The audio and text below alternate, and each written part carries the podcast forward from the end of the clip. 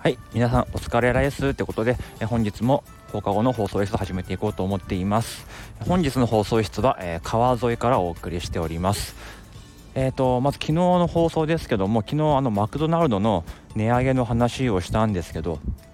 えーと、自分が思ってる以上に再生数が伸びていることに、えー、びっくりしました。まあ、ちょっとね、あの自分のフォロワー数と、始めた、ね、放送の回数の割には結構聞かれてるんだなってことで、えー、まあ皆さん Mac が好きなんだなってことを感じましたね。で、えっと、今日お話しするのはあのまあ、お金の授業を学校でする時に気をつけておかなければいけないこと3つということでお話ししたいと思います。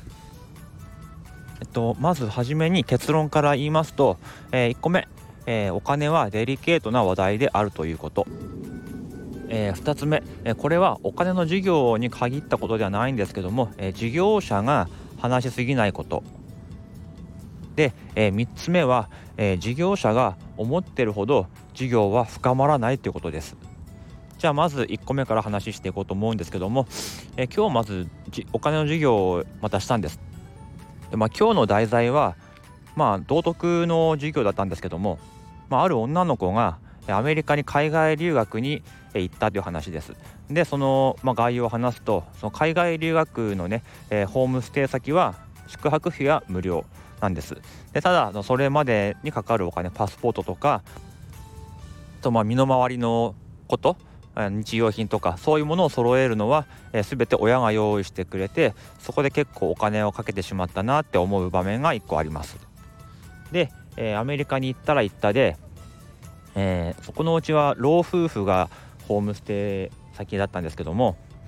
まあ質素な暮らしをしている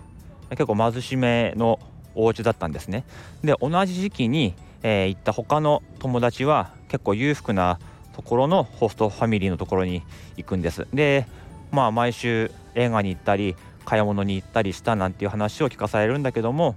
あのその子の行ってるお家は、まあ、そういったエンタメもなく、うん、車も結構ボロボロだったりで遊ぶとしたらあの、まあ、親戚のお家に行ってお話しするとか家具を作ったりするとかうんそういうことをしているお家だったんです。まあ、そういうの前提であってでその子は、まあ、宿泊費が無料なので、えー、その分何かお手伝いをしてあの返そうということを思いつくんですね。でその本で言うと、まあ、高校生の時給が700円として考えられていました。でその子が普段は学校に行ってで1日まあ23時間お家でお手伝いをするとすると、まあ、3時間だとしたら3時間かける700円ってことで、えー、2100円、うん、でまあその子は2100円で止めてもらえるなんてすごくありがたいことだってことを思うんですね、うん、普通だったら、まあ、5000円とか1万円とかかかる宿泊費を2100円で止めさせてもらっている、うん、そこにもありがたみを感じたりまあ、長く過ごしているうちにその老夫婦と仲良くなってあのお金では買えないような貴重な経験をしたっていうお話だったんですね。でそのお話の最後には、え自分にとってこの留学は、え生きたお金の使い方だったっていうふうにして終わるんですよ。でまあそれをもとにあの生徒たちにじゃあ自分にとって生きたお金の使い方って何だろうってことで、え事業を進めていったんですね。でまあ道徳の授業にしろ何にしろ、うん、授業の一番初めにすぐにこの物語を読むなんてことはしません。やっぱりつかみというか導入が大事ですので、まあ、今回導入でお話ししたのは雑談なんですけどもお年玉どれぐらいもらったとか最近買ってよかったもの何とか逆に最近買って後悔したもの何なんて話から入っていきましたただこれがねあの1個目の注意点なんですけども、え非常にデリケートな問題です、えーと、お年玉はいくらもらったって質問もお年玉をもらえる前提でもこちら側が話してますよね、うん、中にはやっぱり10万円もらってる子もいるかもしれないしそもそももらえてない子ももちろんいます、うん、てそういう中でこの話をするのは、えー、非常にデリケートな問題でありますし、うん、そのとこで失敗しちゃうともうその後の授業うんとその子ちょっとね傷ついちゃった子なんかはもう授業に参加しなくなってしまうような恐れもありますのでこの辺は注意しなければいけないかなと思っています普段ねずっと過ごして接している関係であればそういう話をして OK なのかどうなのか分かりますけど出張で行くような場合はですねそういう前提が分かりませんので一層注意が必要かなって思います。で次、えー、2つ目なんですけども、えー、事業者が話しすぎないっていうところですね。あのー、まあ、ついね事業者は話したいことがいっぱいありますので自分のことを喋っちゃうんですけども、あのやっぱり生徒たちに話し合わせてで代表者がそれを発表してとかそういうふうな生徒が中心となって発言させる授業を自分はあの意識してやってますのでこの点もですね出張の、ね、授業となってくるとやっぱり講義形式が多くなってくると思うんですけどもずっと講師とか事業者が喋るような活動ではなく合間合間に生徒たちが話し合ってアウトプットするような時間は必要かなって思います。で、え、最後3つ目なんですけども事業者が思ってるほど深まらないということです。え、もちろん事業者は事業を作る時に自分が言いたいことを詰め込みますしできっとこういう反応してくるだろうなんて思ったりこういうところをゴールに事業を進めていこうということでプランを作ると思うんですけども、えー、まあ、相手は人間ですから、うん、あのこっちが思ってる以上に深まらなかったりすることは結構あります。例えばそういう導入をした後に本文を読んでじゃあ生きたお金の使い方ってどんなものか考えてみようってことをま言ったんですけど、まあ、結構導入の部分でもお金についてお話ししたし、えー、物語についてもしっかり集中して、えー、聞かせてはいたんですけどもいざじゃあ自分にとって生きたお金ってどんなお金って聞くと、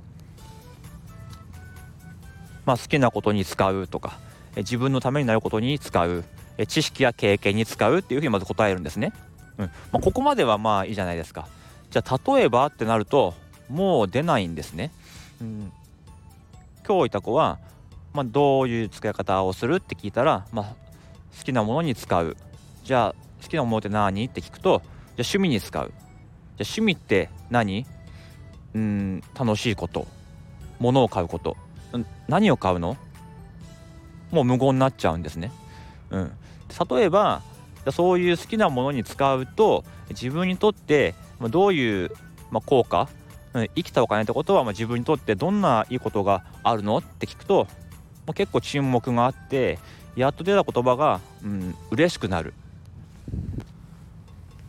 あと別の子はですね、えー、生きたお金の使い方ってどんなことって聞くと漫画や小説を買うことですって答えました、うん、例えばだからそう聞くとてっきり自分は漫画家になりたいんだとか小説家になりたいんだとか、うん、それを得た知識で何か、ね、自分の力を伸ばしたいんだとかっていうような答えが出るかなとこっちは期待しちゃうんですけどもじゃあどう生きるのっていうとうんと暇つぶしですとかえ現実逃避できるからですとか答えるんですよ。あの別にこの子たち悪気があって答えてるわけでもないしあのまあすごくね特段こう勉強ができないとかそういうことでもないまあいわゆる普通の子なんですけどもなかなかやっぱりこっちが一生懸命話しても思ってる以上の反応がなくて変な空気になっちゃうんですよね。でそんなのが続くので結局こっちが期待してた答えは出なかったり思ってたゴールに行けなかったりしたまま結局時間切れ感想を書いておしまいっていう風になってしまったんですよ。でこれって結構今日に限らずやっぱりあるんですよね。こっちが力を入れれ入れて作ったものほどやっぱ、まあ、期待している答えが返ってこない、うん、そういうことって結構あるんですよ。まあ、なのであの授業をする特にその出張で授業に行く場合は特になんですけども、まあ、自分なんかいつもいるところでいつも会ってる子に対してでもそうなってしまうので初めて行く学校なんかに関しては結構そこら辺考えていかないとなんかお互いすっきりしないまま終わってしまうような授業になっちゃうのかななんて思ってます。もちろんね今回もやっぱり自分で反省はしますね。どういう言い方をすればじゃああのああいう答えにならないのかなとか深い答えが出るのかなとか幸いねあのうちは5クラスあるんですねなので今日の授業を踏まえて別のクラスでってできるからまあ最後の授業は結構いい授業になるのかななんて思ったりしてるんですけど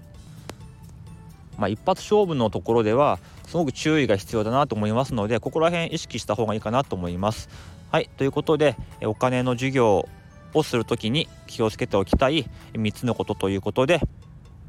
お金はデリケートなものであるということ、えー、2つ目、え事業者が話しすぎないこと。で3つ目。ここ大事ですね、えこちらが思っているほど深まらないかもしれないよ。ということでした、えこのことを自分も考えてね。まあ、事業改善をしていこうと思っています。はい、では今日はこの辺でおいとまいたします。